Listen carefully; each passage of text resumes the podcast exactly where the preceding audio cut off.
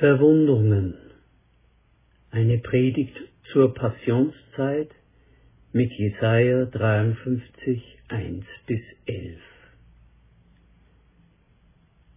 Fürwahr, er trug unsere Krankheit und lud auf sich unsere Schmerzen.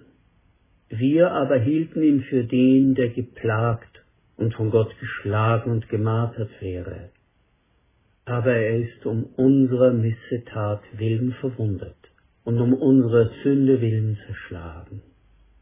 Die Strafe liegt auf ihm, auf dass wir Frieden hätten, und durch seine Wunden sind wir geheilt. Wir gingen alle in die Irre wie Schafe, und ein jedes auf seinen Weg. Aber der Herr warf unser aller Sünde auf ihn. Unsere Betrachtung zu diesem Abschnitt der Heiligen Schrift steht ganz im Zeichen dieses einen Satzes. Durch seine Wunden sind wir geheilt. Das Thema kann leicht sentimental missverstanden werden. Es ist aber ein sehr ernstes, nicht etwa ein religiös verquertes, sondern ein existenzielles Thema. Es kann sehr persönlich werden. Anselm Grün schreibt in einer seiner Schriften, in der geistlichen Begleitung begegne ich Männern und Frauen, die in ihrer Kindheit verletzt worden sind. Die einen bleiben in ihren Wunden stecken, die anderen reifen daran und werden durch sie stärker und lebendiger. Die Verletzungen allein können also nicht daran schuld sein, ob einer krank oder gesund wird. Offensichtlich kommt es darauf an, wie wir mit unseren Wunden umgehen. Wir können immer um die Wunden kreisen, in der Wunde des Ungeliebtseins wühlen. Aber wir können uns auch aussöhnen mit unseren Wunden. Anselm Grün nennt aus seiner Praxis Beispiele für Verwundungen. Er spricht zum Beispiel von der Vaterwunde. Das ist ein seltsames Wort. Aber Anselm Grün beschreibt damit die Situation von Menschen, die früh den Vater verloren, ihn nicht gekannt haben, oder der Vater war emotional weg, nicht erreichbar für das Kind. Ich zitiere, der Vater ist normalerweise der, der einem das Rückgrat stärkt der einem Mut zum Leben, der einem Vertrauen schenkt, etwas zu wagen und anzupacken. Wem diese Erfahrung fehlt, der braucht oft genug einen Rückgratersatz. Und das ist die Ideologie, die starre Norm, hinter der er sich versteckt. Und er wird oft von einem starken Misstrauen geplagt. Er hat Autoritätsprobleme. Misstrauen jeder Autorität gegenüber rührt oft von einer negativen Vatererfahrung. Entsprechend nennt Anselm Grün auch eine Mutterwunde und beschreibt sie so. Die Mutter schenkt dem Kind Geborgenheit und vorbehaltlos Liebe.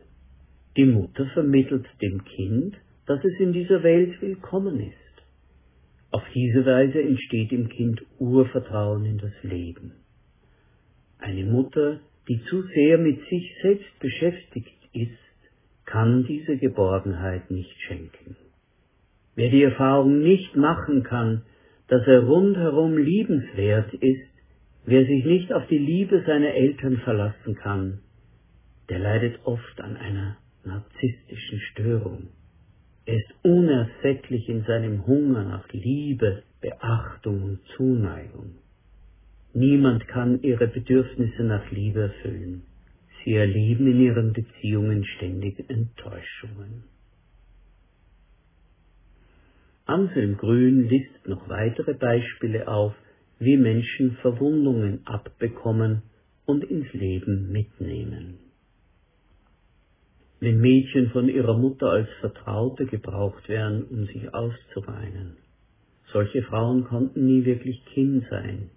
Sie finden nur Bestätigung, wenn sie sich für andere aufopfern und können sich nichts gönnen. Kinder werden verletzt, wenn sie zu früh Verantwortung übernehmen müssen. Eine Frau erzählte mir, sagt Anselm Grün, als Älteste hätte sie schon mit sieben Jahren für die ganze Familie kochen müssen, und sie hätte es der Mutter nie recht gemacht. Und nun kann sie es ihr ganzes Leben lang niemand recht machen.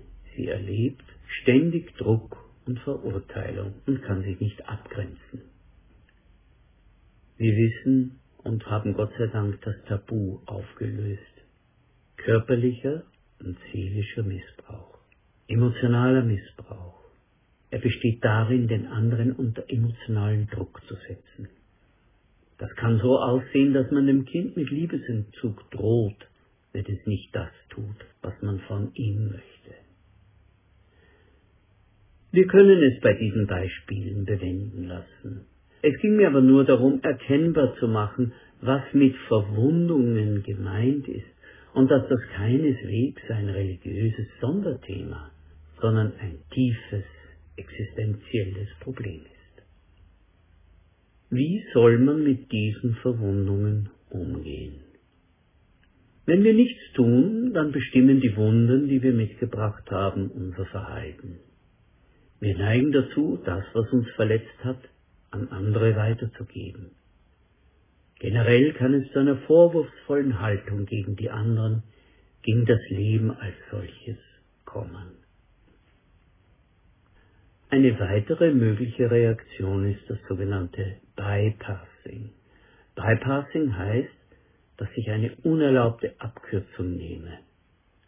In unserem Zusammenhang könnte das so aussehen, man schaut die Wunde nicht an, sondern klebt sofort ein frommes Pflaster darauf. Menschen treten die Flucht nach vorne an, etwa in eine geistliche Intensität, die die anderen als unnatürlich und unangenehm empfinden und dann doch eingeholt werden von Zorn über das Leben, wie es gelaufen ist, wie es ihnen mitgespielt hat, was es ihnen schuldig geblieben ist. Was ist dann ein guter Weg? Der gute Weg ist, unsere Verwundungen als zu uns gehörig erkennen und annehmen. Noch einmal Anselm Grün. Viele meinen, Therapie würde darin bestehen, dass die Wunden völlig zuheilen, dass wir nichts mehr mit ihnen zu tun haben. Aber das ist ein Idealbild, das der Wirklichkeit nicht gerecht wird. In Wirklichkeit geht es darum, dass die Wunden verwandelt werden und dass ich anders mit ihnen umgehe, dass ich nicht mehr von ihnen bestimmt werde, sondern dass sie zu einer Chance werden, mich mehr als Mensch zu erleben und offen zu werden für Gott. Dann geht es darum, sich mit den Wunden auszusöhnen und die Verantwortung für die eigene Vergangenheit zu übernehmen. Anstatt immer über die Verletzungen zu jammern, nehme ich sie an. Ich versuche Ja zu sagen zu mir mit meiner Vergangenheit. Nur so kann ich getrost in die Zukunft schauen und meinen Weg in der Gegenwart gehen. In einem anderen Buch fand ich die Phrase, die schmerzlichen Seiten seiner Lebensgeschichte umarmen. Vor langer Zeit sprach mich ein Freund darauf an, wie ich die Adoption unseres Sohnes erlebt hätte. Darüber will ich jetzt nicht sprechen, aber mein Freund, Vater von zwei leiblichen Kindern, sagte, auch für leibliche Eltern kommt nach der Geburt der Moment, wo sie das Kind adoptieren wo man durchflutet wird von der Einsicht, das ist mein Kind. Das ist jetzt mein Leben. Es gehört zu mir. Und innerlich oder äußerlich geht das dann mit der Bewegung einher, das Kind in einer ganz eigenen Art zu umarmen. Davor hält man es, aber oft ein bisschen ratlos. Wer nimmt mir das ab? Nein, es kommt der Moment, wo wir das Kind umarmen. Du gehörst zu mir. Dieses Bild können wir nun auch auf mitgebrachte Verwundungen übertragen. Wir sollen sie nicht hilflos halten, sondern wir sollen sie nun umarmen. Das gehört zu mir wie meine Augenfarbe. Es wird mich mein Leben lang zeichnen und auch schmerzen. Dass das nicht leicht ist, wird nachvollziehbar, wenn man bedenkt, was Menschen an Erfahrungen, an zugefügtem Leid oder auch an ererbten Behinderungen mit sich bringen. Adrian Plath, ein bekannter christlicher Humorist und Buchautor, hat ein sehr schmerzliches Buch geschrieben. Es heißt Die steile Himmelsleiter. Darin beschreibt er seinen Werdegang, wie er Verwundungen in seinem Leben überspielt hat, wie er zum christlichen Fernsehmoderator und Strahlemann wurde und wie es ihn eines Tages zerrissen hat, wie er in einer Telefonzelle mit der Faust das Glas zertrümmert hat und mit Blaulicht ins Krankenhaus eingeliefert wurde, danach in die psychiatrische Klinik. Seine Verwundungen hat er überspielt und sie sind eines Tages in ihm explodiert. Nach seiner Genesung hat er sich schonungsloser Ehrlichkeit verschrieben und geht humorvoll und irritierend gegen alles fromme Getue an. Es besteht kein therapeutischer Leistungsdruck, die Wunden zu eliminieren, sondern wir sollen uns damit aussöhnen. Wir sollen Verantwortung für das verletzte Kind in uns übernehmen und gut für es sorgen. Vielleicht müssen wir noch trauern. Es dauert oft lange, bis sich jemand mit seinen Wunden ausgesöhnt hat. Nun aber zu einem anderen, ergänzenden Gesichtspunkt. Unsere Verwundungen sind auch eine Chance für andere. James Fleming, langjähriger und ehrwürdiger Pastor der First Baptist Church Richmond, war vor vielen Jahren mit seiner Frau auf einer Konferenz, an der ich teilnahm. Sie erzählten uns, dass sie kürzlich ihren erwachsenen Sohn durch Krebs verloren hatten. James Fleming knüpfte daran die Frage, was hat Ihnen am meisten geholfen in dieser schweren Zeit? Und die Antwort, es war ein bestimmtes Ehepaar, denn sie hatten das Gleiche durchgemacht. Und James Fleming prägte die Redewendung They had been there. Und solche, die schon dort gewesen sind, können anderen auf unvergleichbare Weise nahe sein, die das gleiche Leid durchleben. Das ist die Chance und die Berufung, die in unseren Wunden liegen können. Henry Nouwen sagt, meine Geschichte kann zu meinem einmaligen Charisma werden, zu einer Berufung, wie meine Geschichte fruchtbar werden kann, für mich und für andere.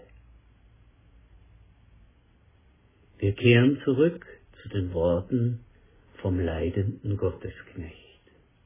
In seinen Wunden sind wir geheilt. Karfreitag ist eine große, klaffende Wunde. Christus auf seinem ganzen Weg und in seinem Geschick ist wie eine große Wunde Gottes.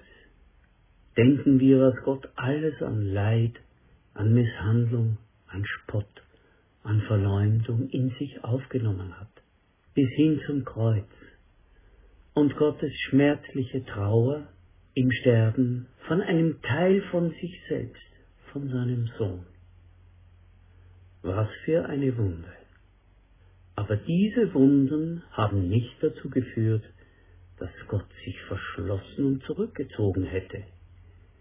Die klaffenden Wunden, sie sind die Stellen geworden, an denen uns Gott ganz nahe ist. Nirgendwo sind sich Gott und Mensch so nahe, so vertraut, in den Wundern Jesu.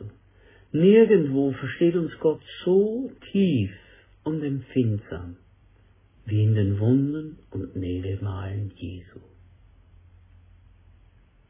Noch einmal Anselm Grün. Die Wunden verbinden mich mit dem Nächsten. Sie machen mich sensibel für ihre Nöte. Sie lehren mich Barmherzigkeit mit mir selbst und mit den anderen. Ich werde die Wunden der anderen nicht schonungslos aufdecken, sondern genauso mild und behutsam mit ihnen umgehen wie mit den eigenen. Die Wunde kann uns durchlässig machen für Gott. Wir möchten für Gott gerade in unseren Stärken durchlässig sein. Aber das Geheimnis seiner Gnade besteht darin, dass Gott gerade auch durch unsere Wunden, durch unsere empfindlichsten Stellen hindurch sein Heil an Menschen wirken kann. Das ist es wohl, was Paulus von Gott hört. Lass dir an meiner Gnade genügen, denn meine Kraft ist im Schwachen mächtig. Wir stehen vor den Stationen der Passionsgeschichte und schließlich vor dem Kreuz. Wir hören den Spott, wir hören das Gejohle, wir hören das Schluchzen der Freunde und Angehörigen Jesu. Die Wunden des Geschundenen und Gekreuzigten sind keine zur Schaustellung, kein Zündstoff für religiöse Empörung, kein Justizskandal, jede Wunde an Jesu Leib, jede Wunde in seiner Seele und seinen Geist eingegraben, ist eine offene Tür zum innersten Wesen Gottes, zum mitleidenden, barmherzigen Gott. In diese Wunde kann ich, kannst du die eigene Verwundungen legen. In diesem wortlosen Verstehen zwischen dem verwundeten Gott und dem verwundeten Menschen können wir lernen, unsere Geschichte anzunehmen. Fürwahr, er trug unsere Krankheit und lud auf sich unsere Schmerzen. Wir aber hielten ihn für den, der geplagt und von Gott geschlagen und gemartert wäre. Aber er ist um unsere Missetat willen verwundet und um unsere Sünde willen zerschlagen. Die Strafe liegt auf ihm, auf dass wir Frieden hätten. Und durch seine Wunden sind wir geheilt.